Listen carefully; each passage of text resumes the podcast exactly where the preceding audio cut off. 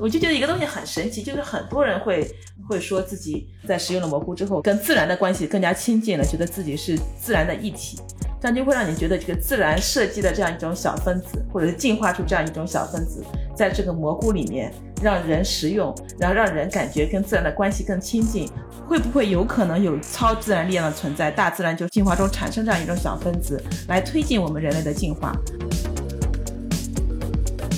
就是精神分裂症的病人是非常不喜欢吃药的。前段时间跟一个就工作的同事，他的表哥很早就被诊断为精神分裂，然后一生都在就是疗养院里度过。他每天就不睡觉，因为你吃完药之后，你一整天都是非常的阴郁的状态，你的脑子也不活动。到凌晨的时候，他感觉那个药效退了，他那时候特别喜欢读读书啊、写写字啊什么之类的。他们是很讨厌吃药的，有很多人就如果你让他回家吃回家吃药，他会自行停药。现在就是啊，在那个霍普金斯，他们会用罗盖菇素直接去对抑郁症和 PTSD 还有成瘾的病人，因为它可以改变你原来的固有的一个模式。现在临床研究结果是比较好的。每期对谈一个陌生行业，我是天宇，我是天宇，欢迎收听天宇兔 FM。这是一档为了开拓眼界、走出自己的局限而设立的播客，通过与人的对谈来试图与未知的领域和知识产生互动。我们每周四更新。不知道你有没有听过，在云南有些人因为误食毒蘑菇而产生幻觉的新闻？很多误食者提到，他们在误食后看到了小人儿，感受到了自己与自然的连接更加紧密等等奇幻的体验。新闻之外呢，致幻蘑菇似乎也越来越多的受到关注。例如，拳王泰森前段时间就在一档播客节目现场使用了致幻蘑菇，也引发了很多的讨论。在天一图 FM 第五十一期节目中，脑神经科学家邱志海博士也曾提到，一些科学家正在从事致幻蘑菇的相关研究。我们也在评论区和社交媒体上看到了不少听友们对这个话题表示好奇，这也勾起了我们的兴趣。这种幻觉是怎么产生的？致幻蘑菇又是什么？带着这些问题，我们有幸通过邱博士的介绍，邀请了麻省理工大学的博士后周婷婷。你好，我是周婷婷。我现在在麻省理工做博士后。周婷婷博士期间师从我国著名科学家胡海岚。当前，婷婷在 MIT 主要从事精神分裂的博士后研究，而精神分裂的主要症状，例如幻觉、幻听等，与误食致幻蘑菇后所产生幻觉的原理相似。婷婷也对致幻蘑菇及其背后原理有研究与了解。那在接下来的内容里，我们将从精神分裂聊起，听他讲解了精神分裂的基本概念、原理、前沿的研究进展与当前药物所存在的问题。吃了药，我们真的能治好吗？而节目的后半段呢，我们则在了解了精神分裂的基础概念之上，深入的探究了致幻蘑菇以及致幻剂的原理。误食之后都有什么样的幻觉？所谓的幻觉是怎么产生的？从科学的角度看，它们真的是幻觉吗？等等问题。本期节目的内容非常紧凑，幻觉将与科学相撞，相信你会有一段刺激的思维体验。那在开始之前，还要再强调一句，在我国，致幻蘑菇以及其主要致幻成分裸盖菇素被列为毒品，绝对不可尝试。那我们就进一个正片里面的问题。所以，精神分裂应该是怎么定义它？然后它都有什么样的表现呢？呃，精神分裂是一个。就临床访谈决定的一种状态，它的主要五个判断标准，其中有三个最主要的是幻听、妄想 （disorganized speech），以中文怎么说？就是语言说胡话。对对对对，有点像说胡话这种感觉。它的五个症状里面，其中有两个必须是这三个里面的一个，就要么就是幻听、妄想，呃，要么是就是说胡话。然后另外两个就是比较消极的一个症状，就是有点像抑郁那样子，没有新快感，没有动力。回避社交，它叫做 negative symptom，叫负面的症状。对，然后还有一个症状是就是刻板重复行为。这五个里面，如果有三个症状的话，就被判定为精神分裂。呃，而且这三个里面必须有两个是我刚刚说那三个，那三个其实其实都是描述一个人他对现实世界的认知跟现实世界有一定的偏差。就比如说现在你没有声音，但我听到有一个声音在跟我说话，这是幻听。然后妄妄想就是我上次去上一个精神分裂的课程，就有好多临床的医生在讲他们的病例。其中有个病例就是他觉得自己他老婆是国家的呃女王，当然这种呢，他就是自己相信这一点，但他也不说出来，也不怎么样，他不会去去看医生的。如果他没有伤害到、干扰他自己的生活、工作状态，一般你只有去临床去求助的时候，你才会有可能会被诊断为精神分裂。但有可能，就我们正常人，其实有很多人也会有一些妄想、妄念。只要我不看医生，我就没病。但是如果没有影响到你正常的工作、生活、学习，对吧？没有影响到你的正常的社交，也就是说，精神分裂实际上轻症可以真的挺轻的，然后完全不影响你的正常的这么一个生活状态。对我觉得我们所有人的精神状态处于一个或者是正态分布或者非正态分布一个一种嗯连续的分布状态，我们可以处于中间最正常，大部分人都处于这个状态。可能在这个正态分布里面，你稍微偏差一点，或偏差的非常远。当你偏差的非常远的时候，你对这个现实世界的认知跟现实世界偏差的很远，这时候就会影响到你正常的工作生活。你去看医生，这一部分人是被定义为精神分裂病人，但那一部分没去看病的人，他可能有精神分裂的症状，但是他从来没有被诊断成为病人。就是说白了，你咳嗽，你这个失去味觉，但是你不做 PCR test，你永远不能被判断为 COVID。如果精神分裂很严重的话，这个症状会是什么样的？就比如说，有些人会持续的听到一些声音，听到一些他自己不想听到的声音，然后他无法区分这个声音是是来自现实世界的，还只是来自来自于自己脑子里面的，并且根据这个声音的指导去做一些，比如说匪夷所思的自杀呀，对对，匪夷所思的就去攻击别人呀，攻击自己啊这些，这样就会严重影响到自己的身心健康以及周围的人的身心健康，这是非常严重的状态。然后，因为它还有一个症状，刚刚我提到的五个症状里面有一个是消极的症状，嗯，它跟抑郁有点像，就是什么也不想做，什么也不想干，做什么事情也不感到开心，对，非常自闭，对对对。有一个非常著名的精神病的病人，他是一个画家，他当时在吃一个抗抗妄念的这样一种药物，呃，当时是有一个记者就要求他画出停了药之后，每天去画一幅画，记录自己的状态。嗯第一天停了这个药还是一个正常的状态，然后这个状态逐渐的变差，逐渐的变差，到后面你就会看到他，他会感觉自己脑海脑海里面有一团乱麻，自己不知道该怎么样去处理这个各种各种非常紊乱的信息。他最后的时候一幅画是他感觉自己非常的破碎，然后他就自杀了，这是精神分裂非常严重的状态。对，嗯，明白。所以精神分裂非常非常严重的时候，它会影响到，就比如说脑的这种物理的一些结构变化什么的吗？还是它是纯的一个，比如说你的脑子里边的电路或者是就是回路出现了这种问题？对，这也是近几十年来就是呃这个领域里面一直在研究的问题，就是说嗯他在气质性上，在在结构上，啊、精神分裂的病人有跟正常人有没有什么差别？然后在神经递质上跟正常人有没有什么差别？现在发现就是一个非常典型的理论是说，精神分裂病人的脑子里面是多巴胺分泌过多，导致了就是妄念啊，还有听到不该听的东西。但这只是其中的一个理论之一。近几年来是发现一个丘脑和前前额叶皮层之间的连接变弱，在精神分裂病人里面。嗯，但是我们不知道这个结构的变化到底是因为精神分裂病人会一生会服用很多的药物，这个器质性的变化到底是因为药物产生的，还是因为它本身有疾病产生的？明白明白哦，不知道这个先后关系啊。对，比较算是延伸的话题吧。那就是说，因为我们知道药物可能会对你的大脑或者说其他器官产生一些器质性的影响，一些人会觉得说得了什么病他都不想吃药，这个当然就是说也是不完全合理的。但是就是说怎么看待说这种潜在的风险呢？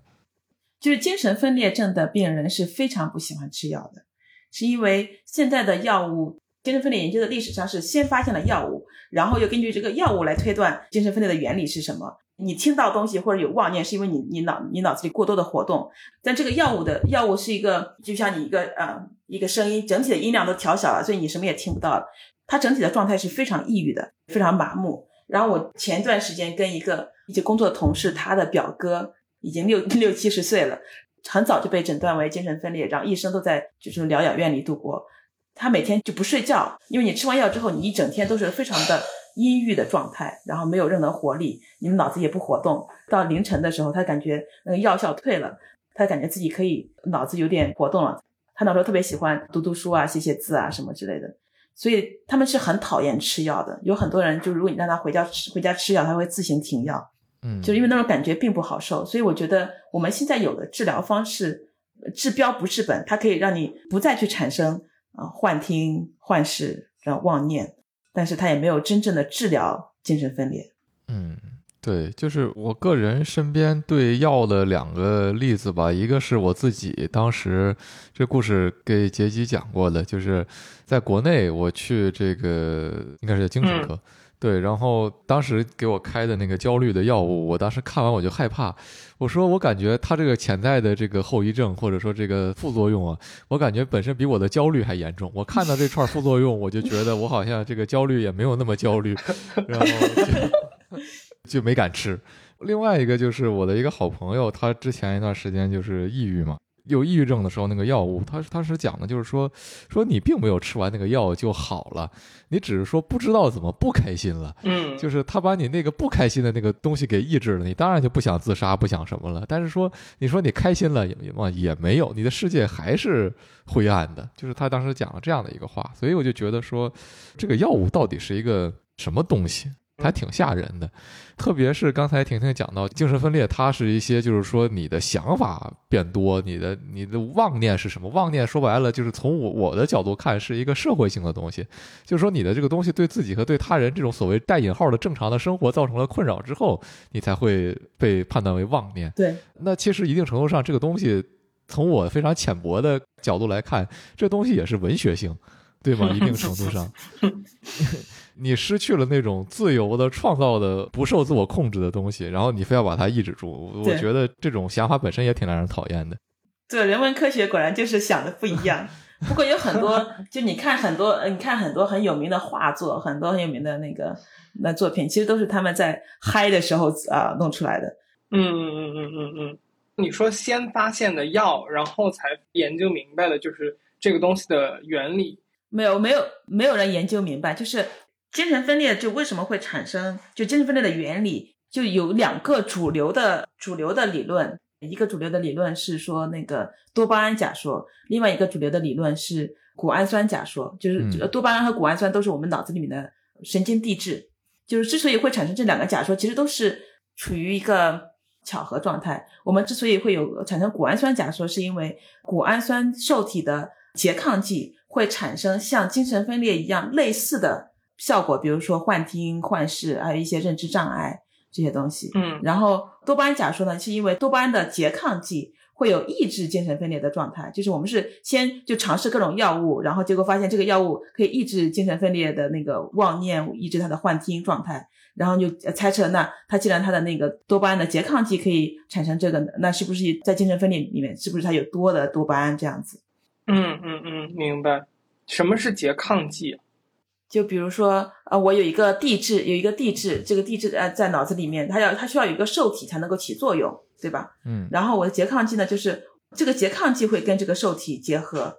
这样那个这真正的受体就不会跟它结合。嗯，就是它占住了那个可能会和那个受体位置。对对对对对，等于是一个阻断剂。对对对，阻断剂，对。我明白了。然后你上次提到精神分裂的产生，或者说幻觉的产生。是一个人的这个 belief updating system，它对于现实的处理的这个更新过程出现了问题，是吗？对，呃，不管你是哪一种神经递质出了问题，都有可能会影响你的认知的更新，对一个事物的信仰的更新。嗯嗯嗯，我觉得我应该先聊一下，就在精神分裂领域最新的一个发现，嗯这是一个这个领域里面最大的发现，就是我看你们那个问题列表里面有一个问题是，呃，精神分裂是否可遗传的？精神分裂是百分之七十是可以遗传的，这个是通过研究那个双胞胎的研究，就比如说双胞胎一个得了精神分裂，另一个得精神分裂可能性会更大。呃，当然它的环境因素也会影响它，但是它大多数是靠遗传决定的。然后既然我们知道它遗传因素，那我们就可以看看在精神分裂病人的基因组里面跟我们正常的基因组有什么差别，可以做这个序列的比对。就这个研究就是已经有好几十年，但在过去的几十年里面没有真正的进展。就我们发现一些基因在那个精神分裂病人里面有一些突变，但是采样规模比较小，所以我们发现的大多数是一些很多人都有的突变，但这个突变如果你有的话，导致你产生精精神分裂的概率并没有那么的高。但是就今年刚刚刚在那个呃自然上发表了一个，也是我们合作单位做的这样一个研究，它是做了真正的大规模的基因序列测序。嗯就是因为他们是真正的是大规模的测序，所以可以找出来一些非常稀有的呃突变。比如说有些有些突变在整个人群中一万个人里面才有一个的话，你采样只有九千个，你就可能找不到那个突变。这个研究发现了有十个跟精神分裂高度相关的突变。就比如说，如果这个呃基因上发生了突变，就发生这个突变，那么他患精神分裂的概率会有二十倍到五十倍之高。这个东西出来之后，就会对我们领域里面的方向整个会产生一个大的变化，因为它向你指明了一个方向，你可以去研究这些基因发生这些突变会怎样影响你的神经环路，从而导致你行为发生变化。嗯我就比较幸运，就是他们是在三四年前就拿到了这个结果。但我三四年前刚开始做那个做我的博士后工作，我们实验室跟他们实验室有合作，当时我们就开始用那个就最新的那个基因编辑技术，把这个突变敲到我们的那个小鼠模型里面。就这个东西跟之前有的谷氨酸假说是非常吻合的，因为我们发现的突变，这十个突变里面有两个突变都是跟谷氨酸相关的受体的突变。所以这整体是把整个精神分裂的研究指向了跟谷氨酸相关的研究的方向。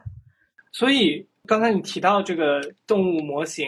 就是这个动物模型，我之前和我朋友聊说我们要聊这么一个话题，然后你的研究里边需要用到动物模型，然后这个是非常少见的。他的第一反应是动物也有精神分裂嘛？然后我就说你问了个好问题，然后我说在咱们前采的时候听出来的感觉好像是就是你可以制作有精神分裂 症状的动物，对不对？这个其实是受诟病特别多的一件事情，就是你不能说我有一个我的动物有精神分裂，因为在动物上没有精神分裂。我们可以说我们用动物来研究精神分裂的风险因素，就比如说我们把产生精神分裂的风险因素导入到这个动物中，就比如说我刚刚跟你说的这个，嗯，我们发现这个基因突变可以让这个人产生精神分裂风险高达二十几倍。那我在动物上是不是可以把这个突变敲进去？嗯因为哺乳动物跟其他哺乳动物有一个基因序列是很，比如说从百分之六十到百分之九十的相似度的，嗯，然后我们，那我就可以把这个基因的突变敲进去，敲进去相当于我这个动物就携带了精神分裂的风险因素，所以我现在就是用词呃用词特别的小心，我不会说我这是一个精神分裂的动物，我就只能说我这个动物携带了精神分裂的风险因素。然后现在就是在动物研究领域去研究精神分裂，也是很多人不愿意去涉足这个领域。我当时开始我博士后的时候也觉得啊，该怎么研究精神分裂？这个幻听、妄念这种东西该到底该怎么研究？其实我觉得我们动物的研究，尤其是研究疾病的时候，都还是要回到临床去，回到在人上面的研究。然后我就就阅读了很多很多跟人相关的文献，在做人的研究的领域里面，就有大概这样几个假说。嗯其中一个非常主流的假说是妄念的产生以及幻听的产生，是因为就是我们脑子里面正常性的一个贝叶斯推论，也就是我们刚刚说的那个 belief updating 信息的更新，这个更新过程发生了问题。就比如说，你相信你的同事在说你的坏话，然后但是你跟这个同事接触之后，发现这个人不是很坏，嗯然后你就要利用这个信息去更新你之前的认知，你觉得这个同事不坏，然后我们可以正常的做好朋友这样子。但是如果你的信息更新的过程发生了问题的话，你即使接受了这个新的信息，你不拿这个信息去更新你之前的认知，这样就会导致你对这个现实的认知跟现实状况产生了一个偏差。所以就是现在有有一些做计算的人就会去设计一些呃行为学的实验，在人上去做，去研究他们信息更新的这个过程，然后就发现，在人病人上信息更新的过程要比正常人是要慢很多的。嗯所以他们就认为这有可能是导致妄念的一种机制，一种这种原理，没有办法去真正研究妄念，但是我们可以去研究这个信息的更新过程。在动物上面也可以去设计一些行为学的实验，就我们没有办法去问他，你相信是这个好还是那个好？就你可以给他两个两个选择，他没有办法告诉你，用语言告诉你，但是他可以用行为告诉你。比如说，他就是老是去选择 A 这个选项，他就会认为 A 比 B 好。你在不停的去改变环境，去看他的选择有没有发生变化，就是你就发现他的他的信仰发生了变化，觉得现在 B 比 A 好，就是我们可以用这些把这些非常复杂的东西简单化，在动物上去研究。呃，也就是说，这个所谓的 believe updating 信息更新的过程，它出现问题，然后产生幻听幻觉的意思。那我们现在就假设一个场景，比如说我看到一个耳机，它是一个外部的信息，然后呢，它进入了我的这个不知道视觉的系统，然后我的这个眼睛识别了一套。就是这个东西的形状、样子，然后颜色，然后它进到我的脑子里边。这个时候，我的脑子会做一个处理，对吗？我接收到这个信息，我做一个处理，然后我更新说，哦，我眼前现在有一个耳机。也就是说，这个精神分裂它可能出现的问题就是，哦，我接收到了这个信息，然后我脑子在处理它的时候，我把它处理成了一个，比如说手枪，或者把它处理成了一个炸鸡，是这种感觉吗？然后。然后，然后我就呃上嘴了。我 因为我觉得我想把这个东西形象化一点，就是这个是哪一个？比如说，在你接受感知信息的过程中出现了这个偏差。嗯，我觉得你说的是很有可能的一个原理，就是它的 sensory 感知的过程应该没有问题。就我们都看到耳机就是耳机，我的感知过程没有问题。但我这个感知的过程进入我脑子里的时候，我的处理过程可能有了问题。嗯嗯。就所以你们研究的就是一个输入和一个输出，然后中间相对来说是一个比较，我们管它叫黑箱，或者是关注的是它输出的这个东西结果是不是我们判定的一个正常？如果它输出的结果是非正常的，就是非正常的结果非常多，或者是极其不正常的程程度非常高的话，我们就判定它有这个精神分裂的问题，是吗？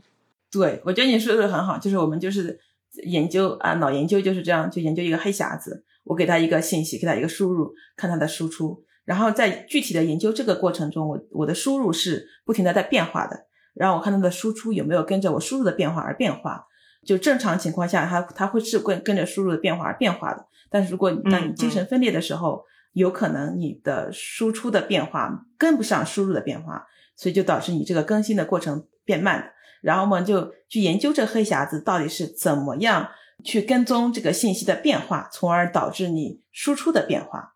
嗯嗯嗯，明白。我们之前有了这么一个问题，就是说精神分裂的危害是什么？那现在看起来，精神分裂的危害更多可能是它在这刚才我们说有一个输入，一个输出，就是它在输出产生偏差造成的各种。比如说社会性或者物理性的伤害，对对对，嗯，像我刚才说，我把耳机吃了，因为我觉得它是一个炸鸡，这个就造成了我的一个，就是对吧？就是可想而知的各种问题。对对对，呃，就是刚刚聊的一些症状里面，现在很多研究也发现，精神分裂症的病人呈现存在的比较普遍存在的，就除了那五个症状之外，他们普遍存在的是认知障碍，它有可能会跟智商低下有是有那个。有 overlapped，也不是说所有的精神分裂病人都是有智力问题，但是有一部分精神分裂病人可能会有一个智力问题，的认知障碍，这些是会严重影响你的正常的工作的。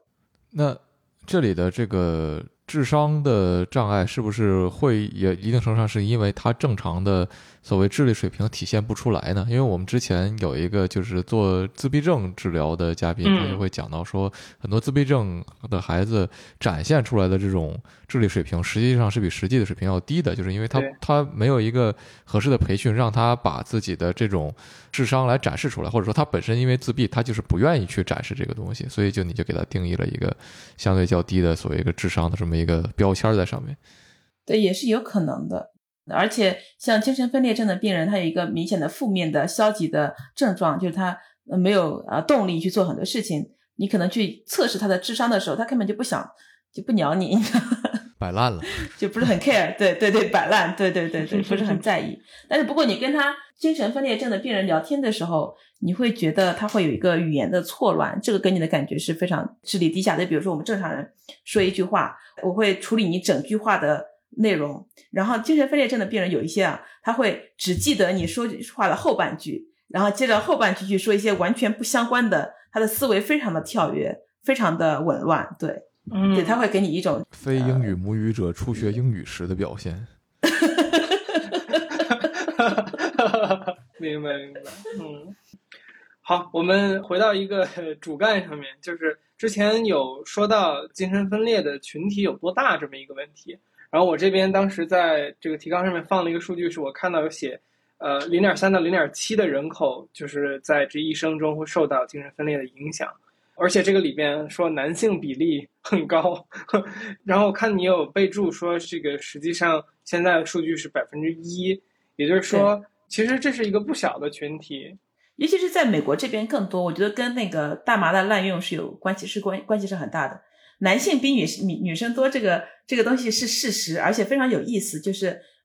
上次开会的时候遇到一些去研究这个男女差异，就精神分裂男女差异的问题。他他的假说是说，是女性的雌激素有一个保护作用。嗯，就是我感觉整体来说有这种妄念的。所谓的普信男，好，好像这个也是一个比较 典型的一个。普信男是什么？就是普通且自信的一个，就是简化的一个说法啊。你是没有听过吗？我是听说过，但其实一直没太明白是什么。嗯嗯，也没有去 Google，嗯，就是我们刚才说的嘛，就是产生幻觉，对吧？对自己产生幻觉，确实是这个，我懂了，我懂了，一部分男性很容易产生的一个状态。它一方面有可能是因为就是男性确实比女性高，另外一方面，它因为它是一个临床诊断的呃疾病，但临床诊断的时候容易把女性诊断为人格障碍。其实他会觉得像女生有一些比较情绪化，她会觉得这是一个情绪问题，对她不觉得这是一个精神分裂问题。我要对我之前在那个这个好有意思，对我之前在开会的时候，精神分裂相关的课程上，最后一节课是是找一个精神分裂的病人来分享他的经历。她是一个女生，嗯，然后她自己就是在来来回回被诊断为不同的，一开始是人格障碍，是那个叫什么 borderline personality disorder，什么边缘人格障碍，到最后才被诊断为精神分裂，才别人才给她用这个药，就是因为她当一个女生表现的非常的不正常的时候，别人就觉得这个女的又要求关注啊，要那个什么，就不觉得她有病，不觉得她真的有有有有病，这是一个对女性的歧视，我觉得其实也是，嗯，对，嗯，是的。我觉得这个是很有意思的，而且这个说到这里，就是说，因为她你刚才讲到，她之前被诊断成各种，比如边缘人格障碍也好，然后之后各种各样的，但最后到了精神分裂的时候，他是这实际上是不是有一种自我认同在里面？他觉得，哎，对我就是这个，然后最终他，因为要不然他会有一个之之前他如果觉得说自己就是这种边缘人格障碍的话，他是不是也不会再继续求医？我在想这样的一件事情。但如果他持续的听到一些声音，持续有一些，嗯，就是很干扰他正常生活的这样脑子里的一些活动，所以你是会持续的受到干扰的。你如果持续的受到干扰，持续的有一些非正常的行为，你还是会持续的去看医生，直到你被开了药，然后而且开药之后你还要试不同的药，有些药 work，有些药不 work。对，嗯，他直到吃了一个啊有用的药，他觉得啊我就是这个病。明白，明白。好，那我们。就开启下一个话题吧。这个我来做一点铺垫，呃，因为这一个话题确实是有一点风险。其实这个话题是我们最早找到婷婷的这个原因嘛。起因是这样的，就是之前在和邱博士、邱志海博士一起做脑科学的那那期节目里边，我们有聊到有什么有趣的研究嘛。当时邱博士就提到了有有在研究置换蘑菇的研究。还有一本书嘛，叫《How to Change Your Mind》，就怎么改变你的思维思想。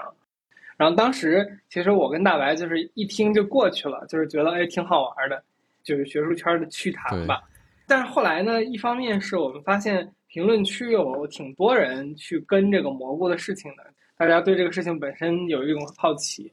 于是他就在我的脑子里面种下了这么一个种子，就哦有蘑菇这么一种神奇的东西。可能它就有一个放大效应吧。这个之后我再去听英文播客的时候，我就发现，哎，这个蘑菇这个东西还是挺普遍的，就是在现在美国的这个社会，尤其是如果我们管播客也叫流行的这么一个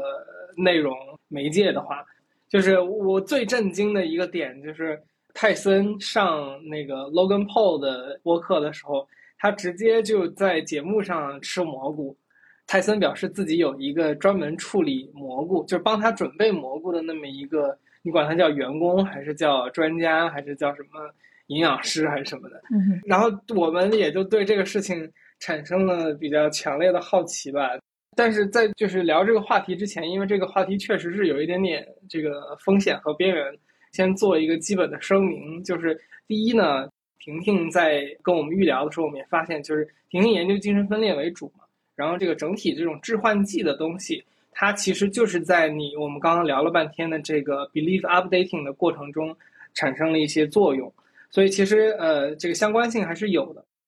然后我们就尽量从一个科学的角度去聊一聊这些东西的存在，因为它们确实对于我们人的这个作用是蛮神奇的一个状态。另一方面呢，就是不管是蘑菇也好，还是大麻也好，还是尤其是蘑菇里面的那个成分叫 psilocybin，中文应该是叫裸盖菇素，这个在国内是明确违法的一个东西，它是被定义成毒品的一个东西，所以这个东西是不可以尝试的。行吧，我尽量的这个不过于激动啊，因为我这两天主要的这个精力都花，我看了好多这个方面的视频。我现在你知道吗？我现在 YouTube 的首页都已经开始给我推各种什么 DMT、mushroom，就然后 psychedelic trip，就是我感觉他已经给我的那个账号打上了这个标签了，你知道吗？人民警察已经盯上了你。对对对，这个是违法的，朋友们，这个不可以尝试。呃，因为我们其实最早是听到了很多关于这个蘑菇的传言嘛。所谓我们说传言，就是上述我们讲的这些公众人物的描述。你像泰森对这个事情的描述，就是他说你在某种意义上会感觉自己成为一个和万物连接的神，然后呢，有人说会觉得就是和大自然融为一体等等。那就是可不可以从科学家的角度讲一讲我们所说的这种所谓的致幻蘑菇是什么，然后它是如何会作用在我们的脑子里边，让我们产生这样的所谓的幻觉？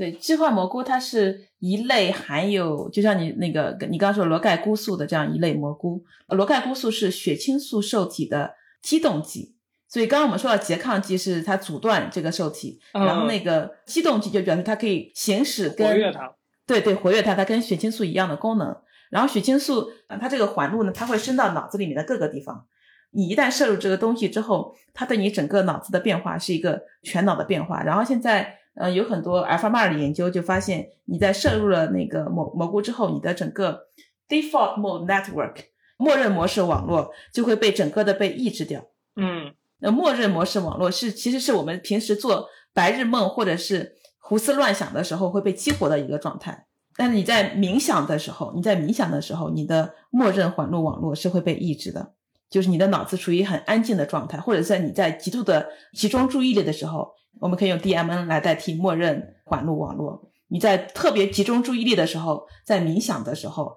这个 DMN 都是会被抑制的。但你在食用过奇幻蘑菇之后，或者是那个罗盖菇素之后，你的 DMN 也是会被抑制的，所以它产生的效果是跟冥想类似的这样一个被启蒙的状态，就英文叫 enlightenment 的状态。嗯，就是这就是为什么很多人会会汇报他给你的状态是像神一样的感觉，因为他处于一个被启蒙的状态，感觉你跟一个高级存在的 super power 是超力量、超自然力量是连在一起的。嗯嗯，所以它就是抑制了你平时感知世界的那一套模式的感觉，是吗？对对对对对，所以他会，就是为什么说很多人会说他改变了整个世界的认知，所以他就相当于是打通了各个关节，给你的脑子一个机会去重新连接。嗯嗯，明白。对，这是为什为什么就临床上现在有很多研究会用它来去看看它能不能治疗抑郁症，看能不能治疗创伤后应激障碍这些。对，因为它可以改变你原来的固有的一个模式。还有成瘾，就是它对治疗酒精成瘾和可卡因成瘾都是现在临床上都在测试它的它的效果。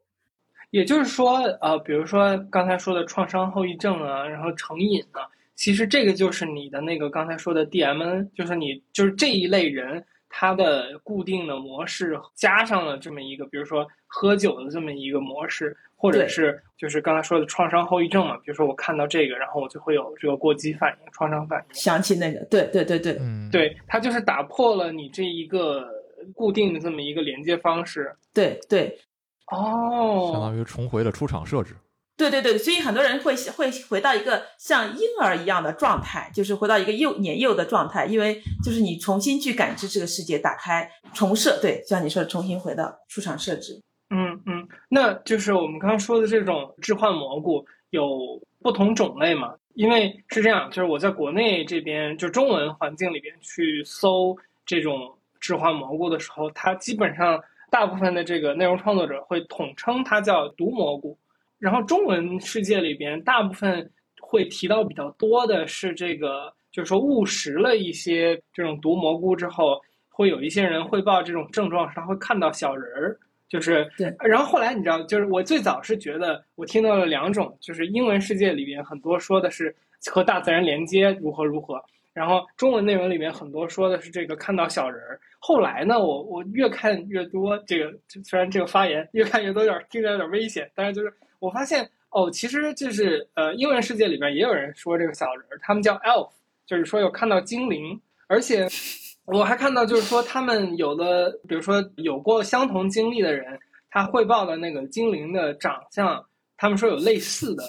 这个现象，所以就是但这个其实是有两个问题了，就是一个是置换蘑菇是有不同的种类嘛，是不是除了裸盖菇素还有别的就是什么物质？呃，导致就是你看到幻觉之类的。然后我们刚刚说了有两种不同的症状嘛，或者说两种不同的幻觉，这个是有没有什么研究？嗯，就是第一个置换蘑菇有没有什么不同的类别？你其实刚刚你说国内呃中文平台上你读到的东西都是说是毒蘑菇，那我觉得毒蘑菇肯定是有不同的种类的。就你的蘑菇它产生毒素是为了保护它自己不被吃掉。就一开始的时候，呃，对，包括《How to Change Your Mind》里面那个。呃，那个作者他也会讨论到，他说就是置换魔都，呃，之所以会产生这种致幻剂，是不是也是为了毒我们人类，不让我们去吃掉它？嗯，但这个是没有定论的，是因为我们没办法去问蘑菇它为什么会会有这个东西。然后置换蘑菇，呃，这个类别里面，它应该是有不同的类别，但它的作用成分都是螺盖菇素，但是致幻剂不止螺盖菇素，像 LSD 还有 DMT，它们是不是不同的东西？LSD 是合成的。就是合成 LSD 的这个人也是发现罗盖菇素的这个人，他们呃结构上有一定的相似性，他们都是血清素受体的激动剂，嗯嗯，有不同的致幻剂，但是在蘑菇里面天然存在的这种致幻剂都是罗盖菇素。然后你之前提到 DMT，它是南美一些国家一些用来治愈和通灵的致幻剂，它叫 Ayahuasca，对，它也是另外一种致幻剂。就是是他们用来做一些祭祀仪式的时候会用的东西那种，对对对对对对对对，啊，就像像蘑菇也是在很多文化里面是祭祀的时候用的，嗯，超级马里奥。采蘑菇，看的过程中就经常看到有提超级马里奥的，对啊，采蘑菇然后就变大了，怎么怎么样，就是感觉这个这个这个设定现在想想还是有一点道理，有点道理，对，采蘑菇。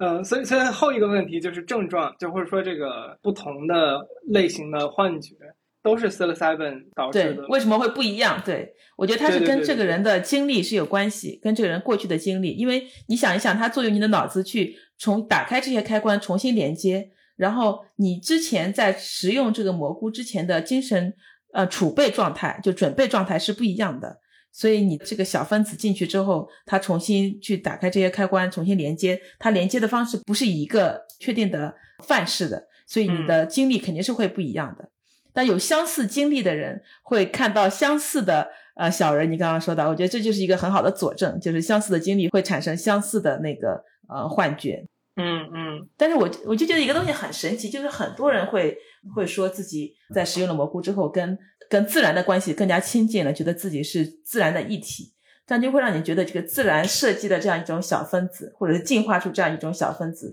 在这个蘑菇里面让人食用，然后让人感觉跟自然的关系更亲近。我反而觉得这这就好像是大自然设计的一个小分子，来促进人和自然的关系。嗯，我听到就是后面就是就怎么说我调查内容多了之后，我发现自然这个也是一种嘛。然后刚才说到那种看到小精灵的这种情况。我感觉很多人都会说，这个体验之后，他们会感觉自己的这个 ego 会有降低。呃，ego 怎么翻译中文？就自我的感觉。对，哦，这个叫 ego death，对，就自我消亡。嗯 Sorry，我多补一句，然后然后你回应吧。就是 Joe Rogan 他自己的表达是说，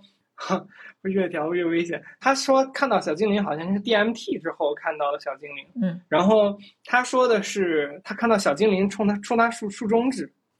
呃这，还行，对，然后他一开始不理解，他说后来他不知道为什么突然意识到这些小精灵想告诉他，他太把自己当回事儿了，就是他的 ego 太强了。嗯然后呢，他说他意识到这个事情的时候，他说啊，我懂了，我懂了，我懂了，我懂了。然后呢，他看到那些小精灵就啊，你懂了，你懂了，你懂了，你懂了。然后就是就大概是有这么这么这么一个就是他自己的经历和过程。然后呢，就是包括你说看到自然什么这些东西，就是和自然的连接的方式产生了一个促进。这个其实可能也是降低 ego 的一个感受吧。对因为我们正常人个体就会觉得我是我，然后当你跟周围和自然的边界消失之后，你会发现自己沉浸于整个这个自然中的一体，所以自然就没有觉得自我那么大，反而觉得自我很渺小。但这种自我渺小的感受并不痛苦，因为这种自我渺小的感觉会让你觉得我是属于周围的这一切的，就是跟周围产生连接，这种连接的感觉是很幸福的。然后自我消亡跟刚刚我们聊的那个默认模式网络 DMN 跟 DMN 是有关系的，因为 DMN 在研究中是所有跟自我相关的活动的时候，DMN 是会被激活的。但你刚刚我们说到那个在使用呃奇幻蘑菇的时候，DMN 是被抑制的，嗯，然后这跟食用 DMN 之后的自我消亡也是有一个相关的关系。明白。当然有有一些人会他会在那个 YouTube 视频上会直播自己吃奇幻蘑菇，有些人会写日记，就写下自己食用奇幻蘑菇之后看到的状态。然后就是我读到一篇日记，就说他在食用奇幻蘑菇之后，就看到尸体，看到动物的死亡，然后尸体的腐烂，去滋养蘑菇的生长。然后这些这些蘑菇的呃，对对对，然后那个植物树木在这些就腐烂的尸体上面成长，然后又看到自己。他看到了碳循环，你知道吗？就是可能也是受过科学教育的人，就感感受到了，对对对对对，感受到碳循环，感受到自己确切的是怎么和自然产生的连接。嗯，嗯不，你仔细想想这个事儿，就是我们每天呼吸出来的二氧化碳进入到空气中，然后这些植物啊、利用二氧化碳去储存能量，储存我们可以吃的东西。其实我们跟自然就是在紧密连接着的，就是分不开的。哦，你说这个，前两天我不是往群里面发了一个那个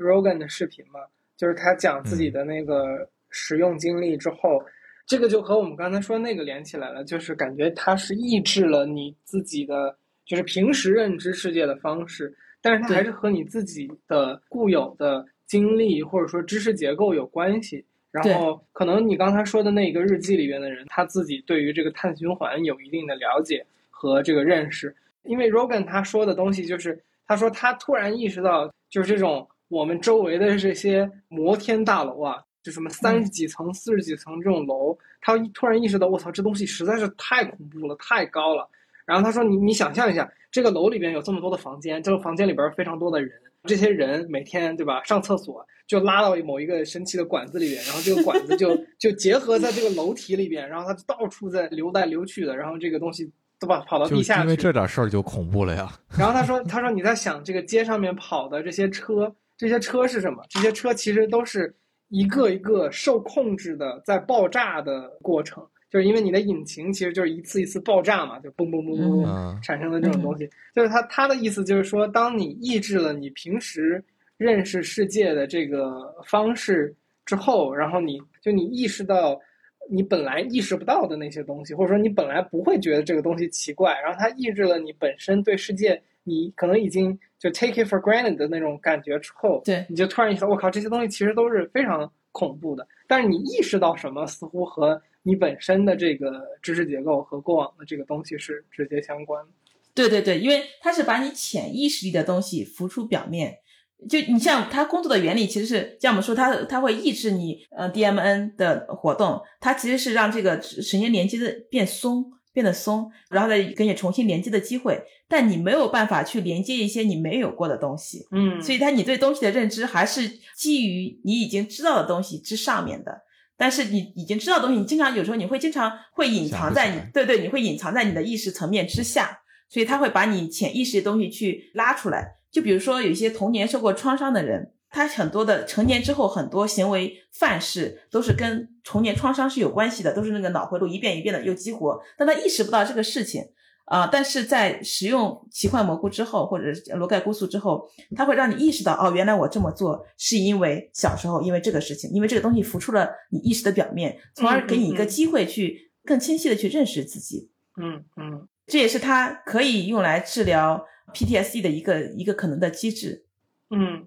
所以它的它的出现对于科学研究是有很大的意义的，我觉得就可以帮助我们去研究意识到底是什么东西。嗯嗯嗯嗯，明白。那我们刚才聊了，感觉就或多或少都有提到，就是它似乎有这种呃医用啊或者药用的价值。就当下有什么东西，有任何药物用到这个罗盖菇素？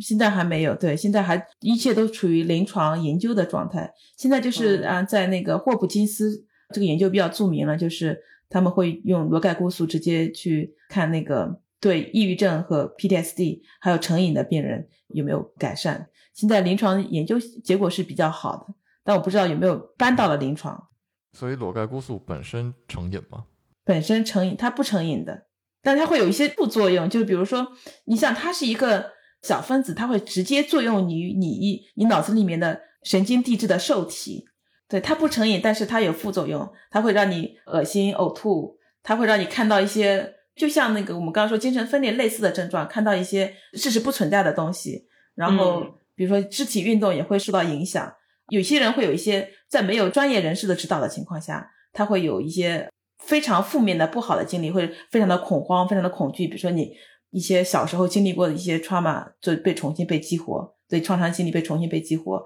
哦哦，一个就可能会起到反作用。对对对，而且有些人因为太过恐恐惧而跳楼自杀，这些就必须要有专业的人士的引导。但是这个东西就是他，因为我们对他了解实在太少了。嗯，他他他违法，朋友们，他违法。而且这里补一句，就是就是说这个专业人士，就好像我们刚刚提到这个汽车引擎，对吧？汽车引擎在这个专业的设计和加工下，它这个爆炸是受控制的，然后它能变成车这个去跑，对吧？那可能我们制造的爆炸，那就是一个爆炸，那就是就是要命的。呃，只是从临床的角度，它可能有一些益处吧。那我觉得还是等临床的结果实际上有，比如说药物或者结论的时候，我们作为普通人再去尝试。我觉得我们只是看到这么一个有趣的东西，然后大家从一个科学的角度去聊一聊。对，尤其是现在的它是不受控制的，就像你刚刚说汽车这个概念，对汽车这个事情，一个能量、一个能源、一个好的东西，它要在受控制的情况下是好的。就比如说我们临床用的那个氯胺酮，它可以作为麻醉剂来使用，然后现在它在治疗抑郁症方面也是有有些人研究它的作用，嗯但是它其实成瘾的，而且是摇头丸，是摇头丸的主要成分，对吧？K 粉。嗯，，对，它会有用，但是它要是在受控制的情况下使用，才会对人我们人类的健康以及社会的稳定产生益处。觉得罗盖菇素应该也是这样子。嗯因为刚才说到蘑菇啊、裸盖菇素啊相关的这种致幻剂产生的对于大脑的作用，然后意识到可能原来你没有体验过的各种幻觉等等的。呃，其实这个是一个挺神奇的体验嘛。然后作为科学家，就是说我有时候会很好奇，你们会如何去理解，或者说如何把这种比较神乎其神、不太好用逻辑去解释的东西，给纳入到你既有的这个知识或者叫认知系统里面去。就是用逻辑去解释它呀。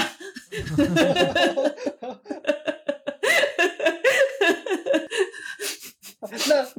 也就是说，比如说你碰到一个罗盖菇素这种东西，你会从科学的角度去理解它是怎么对大脑产生的作用。对对对，因为啊你因为我们正常人，就如果你不去研究神经科学的话，你见到一个人啊，觉得很神奇，这个人觉得有有超自然力量的存在或什么之类的，别人都会觉得这个太玄幻了。但是作为一个研究科学的人，你总会去想，用我们已经知道的知识去解释它为什么会产生这些幻觉，就是我们会把很复杂的东西一步一步的解剖开来。就像我们之前研究神经呃神经分裂的时候，会把那个妄念，把它最终一步一步的剖成是整个 Bayesian inference 啊、贝叶斯推论的过程发生了问题，belief updating 的问题，对，所以就那个嗯、呃幻觉这个这个很玄幻的东西，我们其实也可以，它就是一个一阵脑活动，然后这个脑活动是怎么产生的，这个小分子是怎么样导致的这个脑活动的产生，就是都是可以有一个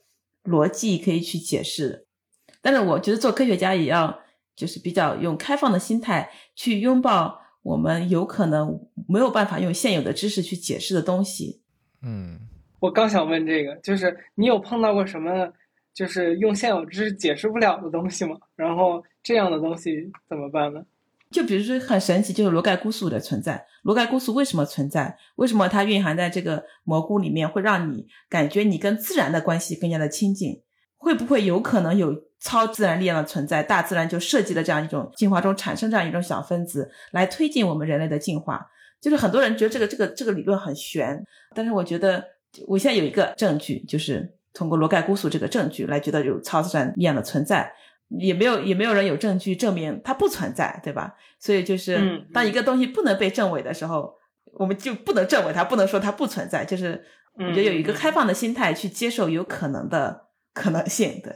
对对对，我感觉你说的这个话让我想起两个事儿，一个是就是说这个它还不可证伪，因为我我我对科学的一个定义的认识就是科学是有叫什么可证伪性的，对吧？对，也就是说。它没有不可证伪的特质，也就是说，它尚未可以被纳入到科学的范畴里边。但是你又没有办法，就是你既然没有办法证伪，那那你也就不能完全说它不存在。对，那现在没有办法证伪，不代表十年之后、二十年之后没有办法证伪。所以科学的发展也是不断的在进步的，所以有会有更多的东西会被纳入到我们的科学体系中。我另一个想到的就是我们之前在聊。有过一次，一个高能物理研究人员和一个宇宙学家，就是这两位一起做的一个对谈的这么一期节目。然后当时我们就聊到，就说科学他们呃讨论是一个描述性的学科还是一个解释性的学科，就有点像刚才你说的东西，就是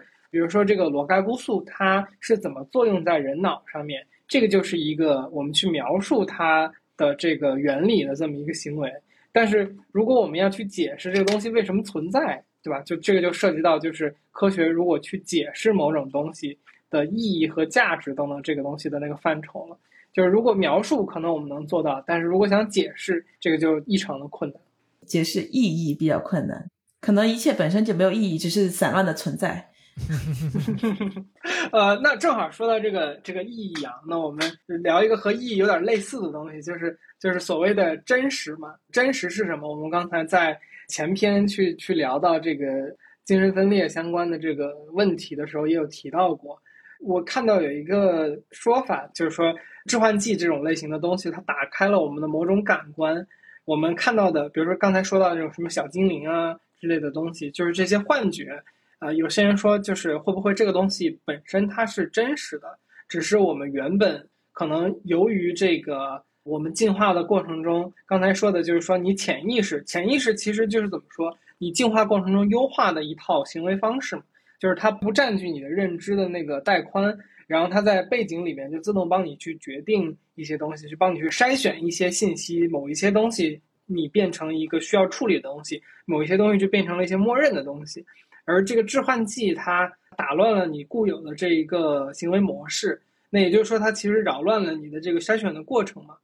那是不是说，其实这些幻觉可能是真实的？就是只是我们在进化的过程中，进化出了一套，就是把我们平时注意不到的这些东西筛选掉的这么一个过程。呃，我这话说的有点乱，但是就是我理解，我理解你说的是什么意思？我觉得是有可能的，而且而且我之前没有想过这个问题啊，我觉得非常有道理。就是是有可能的，就是这个世界可能存在非常多我们看不见的东西，然后置换剂让你看到一些我们正常情况下看不到的东西，但是看到这个东西对我们的生存没有什么用。对对对对对对对对，就好像比如说不同的颜色，我们看到不同颜色其实是不同波长的光，但是还有一些这些颜色之外的波长的光我们看不到，然后它们就不存在吗？它们也存在，它们是真实存在的。当我们有监测手段比较高明的时候，我们是我们是可以看到它们的。那致幻剂是不是一种？更加高明的监测手段，让我们看到一些我们正常情况下看不到的东西，是有可能。但是它如果对我们的进化生存没有意义，那么看到它的意义又是什么呢？嗯嗯嗯嗯嗯，是的，可能是只是对我们前一个阶段的进化没有意义吧。对对对对对对，但有可能对下一个阶段进化有意义。对，对对对，因为我们现在就是大家呃进入现代社会之后，很多的一个讨论就是我们很多的努力其实都是在去和你已有的这种进化优化出来的一个固有的，比如说身体模式等等的去做抗争嘛。就比如说我们现在这个过度肥胖出现的问题，就是因为。可能原来这个 我就知道是这个话题，对，没有办法解决健身的话题，健身的话题，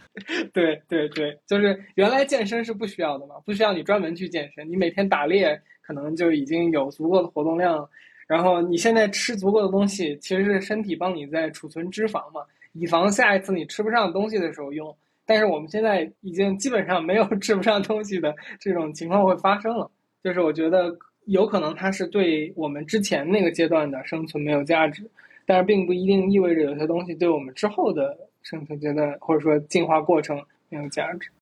我觉得一定程度上还是就是我们的这个所谓讲人类文明的发展速度快过了。当然这个话也不一定准确了。就是我你刚才说的储存脂肪的这个例子，本质上它确实是进化出来的一套这种系统嘛。只不过就是说我们这种人类社会形态改变的速度。远远快过了说这个身体进化的这种速度吧，再加上现在的我们的文明讲究的就是说，就像刚才之前大家讨论的是，让更多的人能够更好的、更有尊严的，至少说活下去嘛。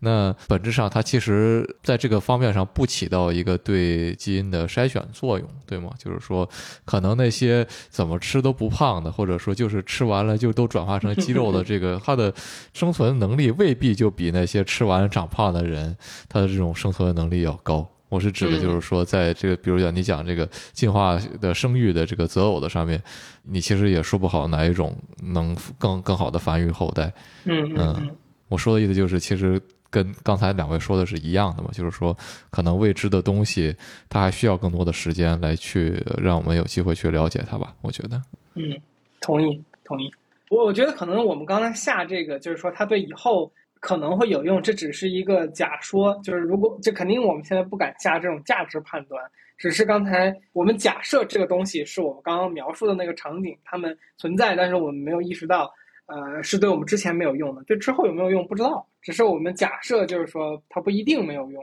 OK，呃，那我们进下一个我觉得很有趣的和商业有一点关系的话题，就是因为我们刚才聊到这个裸盖菇素可能有的一些临床的价值，比如说这个像说治疗这个 PTSD 啊，然后或者是治疗一些这个什么成瘾性的一些问题等等的。但是我觉得就是说人呢。总会担心，就是这类我们普通人搞不太清楚的东西，然后它又有一些，虽然说裸盖菇素这种致幻剂，目前我们觉得它没有成瘾性，但是我觉得成瘾这件事情可能本身不是很好定义吧，有点类似于说我们最早这个烟草的在社会中的位置，就是在资本的这个助推下，一度被包装成了一个比较无害的东西嘛，甚至当时有各种科学研究。在资本的这个推动下去做出来，就是烟草可能的潜在的一些好处啊，或者说它没有危害的这种结论会被下达，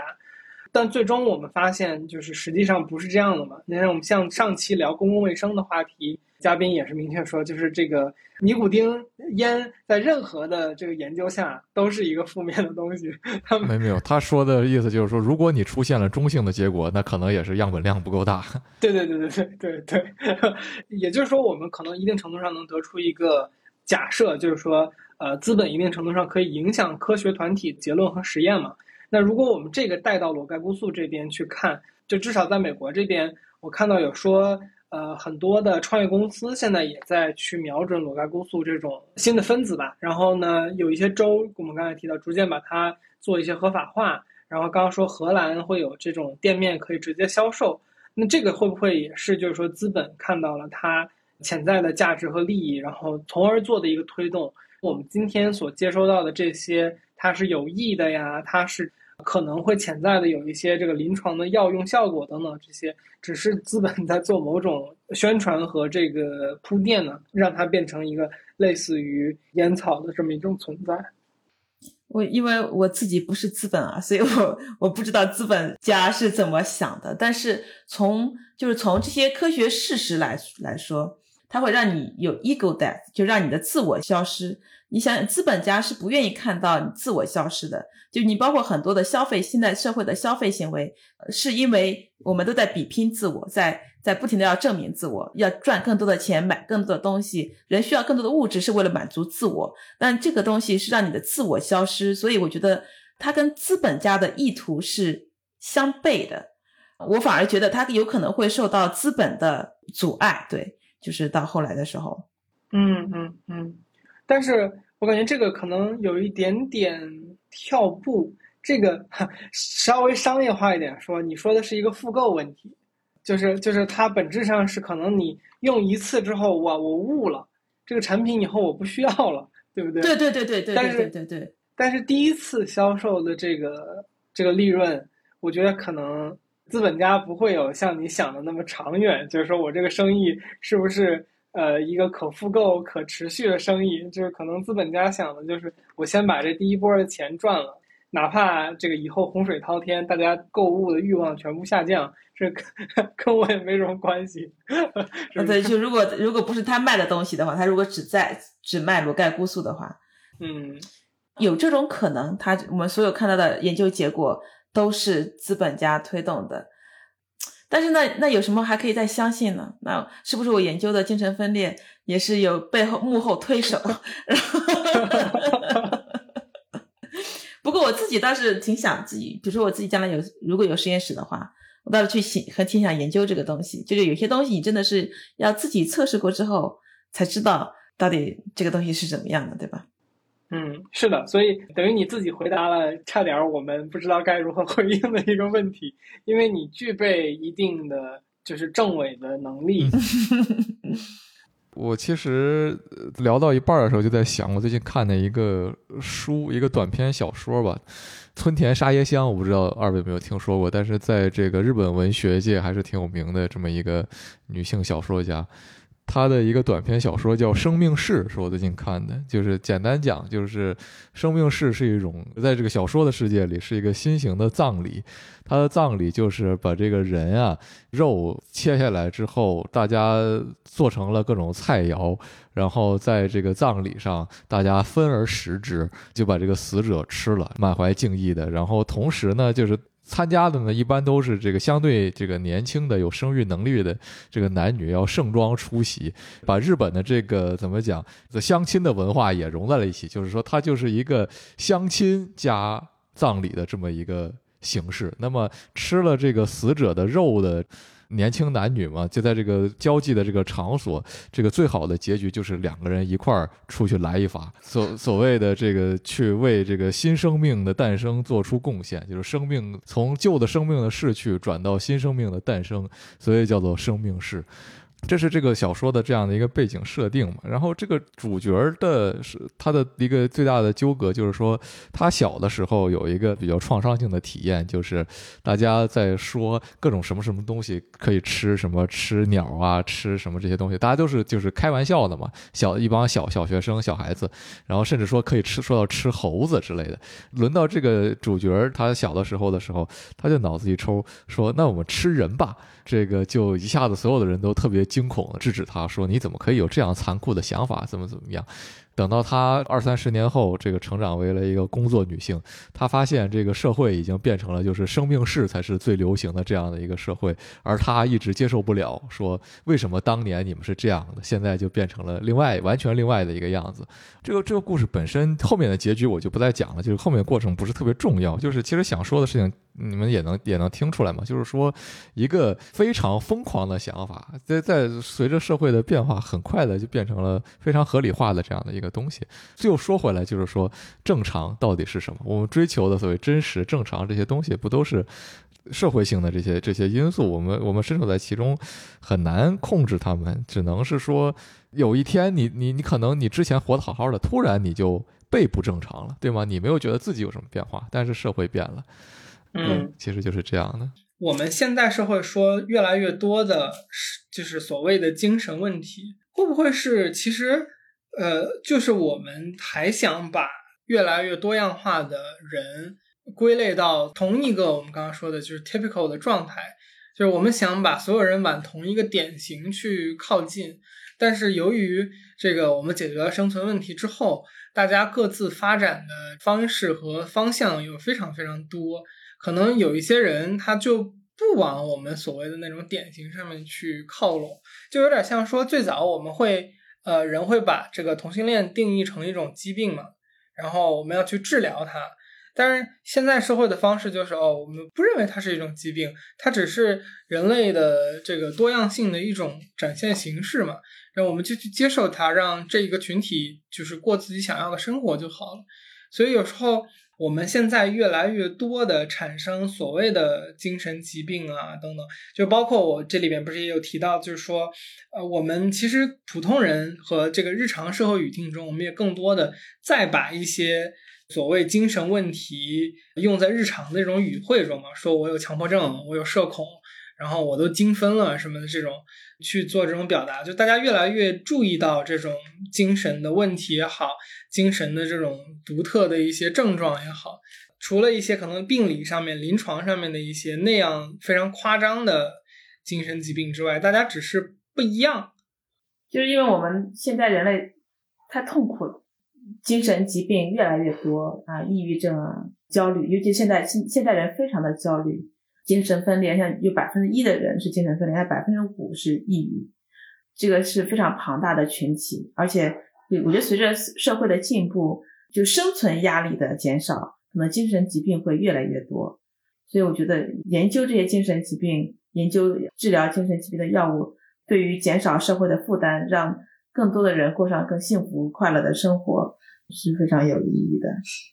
嗯嗯嗯，可能最终我们要不要去治疗一个所谓的疾病，是取决于这个疾病会不会影响你的正常的生命吧。就比如说，我们得了癌症，我们要去治疗它，是因为它会结束我们的生命，它会让我们感觉到痛苦。如果我们不感觉到痛苦，可能我就是有强迫症，然后我把这桌子擦干净了就好了，可能也并不一定非要去改变这件事情。我觉得疾病本身就是一个社会概念，它不是一个事实概念。我们我我觉得我们是把嗯影响到你正常生活的一些神经多样的状态归为疾病，因为我们想要去改变它。我觉得你如果不痛苦的话，像如果你是同性恋，你不痛苦，我们社会接纳你，其实我们没必要改变你。但是如果是比如说抑郁症，他病人是很痛苦的，他感觉不到快乐，他甚至甚至想要结束自己的生命。所以，我们是想要去改变它，把它变成像一个不那么痛苦的状态去改变。嗯，明白。我觉得可能这个又和我们刚刚或多或少谈到的规则有一定关系。就是如果你不能在一个规则下正常的生活的话，你确实它本身就会产生一种痛苦和一种负面的影响，对吧？这并不一定就是说这个规则就是对的。但是当这个群体需要这个规则来去正常的运转的时候，可能作为一个个体，你想在一个群体里面生存，你就需要去适应那个所谓的规则。那可能如果这个规则造成了你的痛苦，那你可能确实是作为个体最好的选择，就是去想办法用某种手段去改变自己对那个规则的不适应。对对对对对对对，对会不会对你自己造成痛苦？会不会对你身边的人造成痛苦和伤害？就比如说，有些人他他攻击性很强，他酗酒，这个状态要不要去改变？如果他他自己不感觉痛苦，他也自自己能够支付得起这样一种状态就可以。但他对他的家人，比如说他酗酒之后有暴力倾向，殴打家人或之类的，这就是需要改变的一种状态。神经多样性我们要接纳，就不同各种各样的人。但是如果这个人的存在影响了他自己的生存，啊和快乐，影响了周围的人的生存和快乐，这是可能我们要介入的。